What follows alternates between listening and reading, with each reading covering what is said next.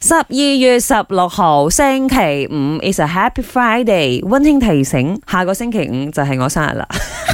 早晨，早晨，我係 Emily 潘碧玲。所以你會搞一個全民生 日 party，邀請晒所有人，係咪咁啊？下個星期五我放假，係啦，啊呢個 weekend 啊，好 happening 哦。星期六我哋有 Jackson 嘅演唱會啦，星期日我哋就有 JJ 嘅演唱林會啦俊傑啊。修煉愛情的心酸，你準備好未？準備好唱 K 未？學會放好以前的渴望我。呢首歌，落叶嗯的位置我心都會喐一喐就唔知點解。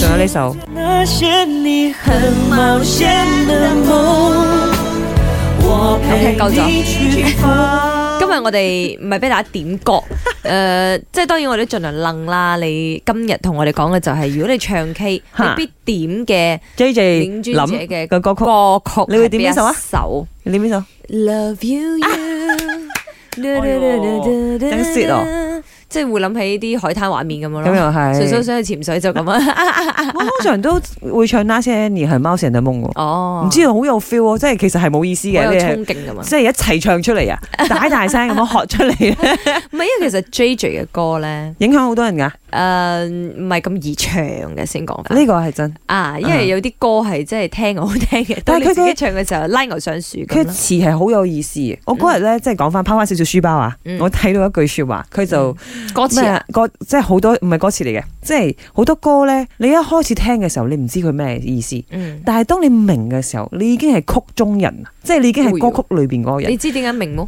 可能你已經變成歌詞裏邊嘅主角，係嗯啊，夠力咯。我通常嗰啲失戀歌咁就所夠以力我有咯一個，即好係你失 drama 戀嘅咯。朋友嗯叫做 Christina Day 嘅，啊佢講佢以前係咪，哎呦，好愛佢老公，又唔知點樣啊，又未高手，未變成佢老公啊，佢就成日唱《少年愛 情》嘅。哎呦，